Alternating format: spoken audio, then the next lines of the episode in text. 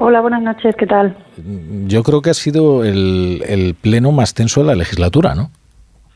Eh, sí, y probablemente de los más graves que hayamos vivido en democracia, porque ha seguido exactamente igual el mismo modus operandi que el de los plenos del 6 y 7 de septiembre del 2017 en Cataluña. Vamos, yo que he estado en los dos sitios, le puedo decir que, que, vamos, que ha sido un procedimiento idéntico y que yo en el 2017, que nos tuvimos que enfrentar allí al gobierno separatista, lo que no me podía imaginar es que todo exactamente igual lo estuviera haciendo el gobierno de España. Sí, le escuchábamos denunciarlo desde, desde su escaño. ¿En, qué sentido le recuerda a aquellos plenos de las leyes de transitoriedad? Pues es que es, es que es exactamente igual, es decir, querer cambiar en este caso leyes orgánicas por la puerta de atrás, metiéndolo como proposiciones de leyes de los grupos en vez de proyectos de leyes para que tengan los informes, haciéndolo deprisa y corriendo. Eh, la semana pasada estábamos votando a las 12 de la noche, eh, en medio de un puente, eh, nosotros pidiendo una reconsideración a la mesa que no habían resuelto y aún así querían votar, hacerlo todo deprisa y corriendo para que al Tribunal Constitucional no le diera tiempo a pronunciarse, a los que a los que pues estábamos defendiendo que se hicieran las cosas bien y frenarles, pues nos llamaban de todo. Es decir, es que exactamente igual y sobre todo a mí, para mí lo más grave de todo es que los argumentos que estaba utilizando hoy eh, tanto el gobierno como los partidos del gobierno eh, eran exactamente iguales que los que usaba el separatismo. Es decir, eh, yo estaba acostumbrada a escuchar a Puigdemont y Junqueras decir que lo que se aprobaba en el Parlamento de Cataluña no podía venir ningún juez ni ningún tribunal constitucional a hmm. cuestionarlo. Eh, vamos, en aquellos tiempos en los que explicarles eso básico a un presidente de la Generalitat, bueno, pero tener que explicárselo a un presidente del gobierno de España. En aquellos tiempos en los que era el PSC el que presentaba los recursos para que interviniera el Tribunal Constitucional en un pleno del Parlamento. Bueno, éramos bueno, también ustedes, pero quiero decir que estaba el PSC, vamos. Sí, sí, ha ido una degradación, o sea, estamos peor en un sentido muy claro. El procés saltó, salió del Parlamento de Cataluña para meterse en el Congreso y el procés salió del gobierno de la Generalitat para meterse en el gobierno de España.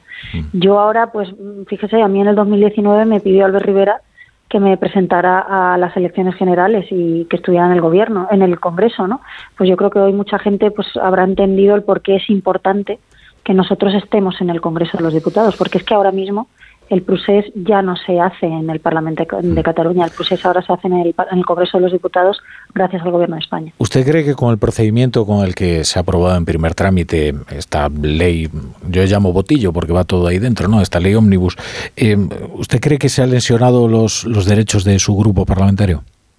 Hombre, por supuesto, es que usted se imagina que tres leyes orgánicas se modifiquen por trámite de urgencia, sin comparecencias, metiendo además unas enmiendas que no tienen nada que ver con la ley eh, eh, en la que en la que se enmarcan, que eso está muy establecido en el reglamento, nosotros eh, presentando recursos y, que no nos lo resuelvan, por supuesto, es que es que es que si normalizamos esto estamos asumiendo todos la degradación de nuestro sistema democrático y lo, lo enormemente grave es que los mismos que se indignaron en el 2017, que era el Partido Socialista, por lo que hacía el separatismo, esos mismos hoy estaban haciendo y diciendo exactamente lo mismo que Junqueras y Puigdemont hace, hace unos años. Entonces, ¿se va a sumar al, recurso ante el Tribunal Constitucional para que paralice la, tramitación? Bueno, nosotros estamos abiertos a presentar todas las iniciativas. Yo creo que, es muy acertado el presentar recursos. Nosotros hemos hecho reconsideraciones a la mesa eh, acudiremos todas las veces que hace falta, pero yo creo que hay un elemento democrático que no se está utilizando y que yo creo que hay que utilizar lo que es la, moción de censura, ¿no? Porque Sánchez quiere que esto pase desapercibido, hoy no ha tenido ni, ni, ni, la valentía de aparecer por allí si están tan orgullosos y ven con tanta normalidad lo que están haciendo, eh, ¿por qué se esconden? ¿Por qué no viene Sánchez? ¿Por qué lo hacen deprisa y corriendo por la noche en medio del puente? O sea, que claramente les incomoda que esto tenga repercusión mediática. Así que yo creo que la moción de censura es una herramienta eh, útil porque lo que hace es que Sánchez tenga que dar la cara, darle más repercusión mediática e incluso repercusión internacional, porque si se presenta una moción de censura, evidentemente pues, otros líderes internacionales preguntan ¿no? qué está pasando en España y podríamos pues frenarles un poco con esto. Yo lo que le digo a los españoles es que no podemos eh, normalizar lo que está ocurriendo.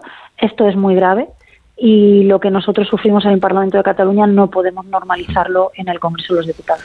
Eh, ya que le tengo aquí, le voy a preguntar por si hay alguna posibilidad de que, eh, en fin, ustedes y Edmundo Val y usted se arreglen y haya una lista única y, se reconcilien en, Ciudadanos. Bueno, yo la verdad es que no tengo ningún problema con nadie. Eh, yo, de hecho, ya dije que yo quería que se hiciera una lista que yo no encabezara para darle más protagonismo a gente del partido, más protagonismo a, candidatos nuestros que se presenten a las elecciones de mayo y no he contribuido en ningún momento. Usted no me habrá visto hacer ninguna entrevista en la que hablo de no, lo hemos intentado, ¿eh? compañero. Lo habéis intentado, ¿verdad? Pero yo lo que no iba a hacer es que en la, en la semana más triste para la democracia española en mucho tiempo, en la semana más lamentable de los atropellos de Pedro Sánchez, lo que no voy a permitir es ponerme a hablar mal de un compañero. No lo, pienso hacer. O sea, vamos a, vamos a centrar el, tiro. España tiene muchos problemas y yo le, le garantizo que yo voy a seguir trabajando por una candidatura de consenso y que quiero que salgamos unidos de la Asamblea y eso es lo que voy a hacer. Lo que pasa es que le confieso que me ha sorprendido mucho escuchar hoy a su portavoz parlamentario criticar el hecho de que el Tribunal Constitucional pudiera paralizar precisamente el pleno. Decía que lo consideraba gravísimo y sobre todo lo considero bastante disonante con la versión que usted en, el hemiciclo. Bueno, es que para mí eh, sería sería maravilloso que el Tribunal Constitucional pudiera paralizar esta esta barbaridad.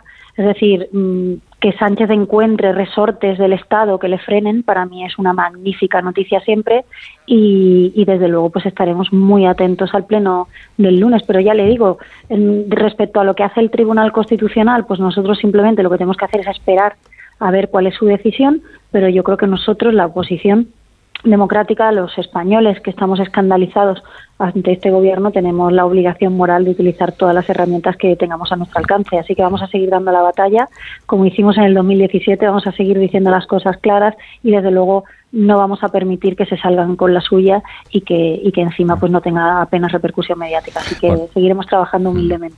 Bueno, Inés Arrimadas, presidenta de, Ciudadanos. Ya en otra ocasión eh, viene usted por aquí hablamos más largo y tendido sobre la situación en, en Ciudadanos. Gracias por estar hoy en La Brújula. Cuando ustedes quieran. Hasta luego. Gracias.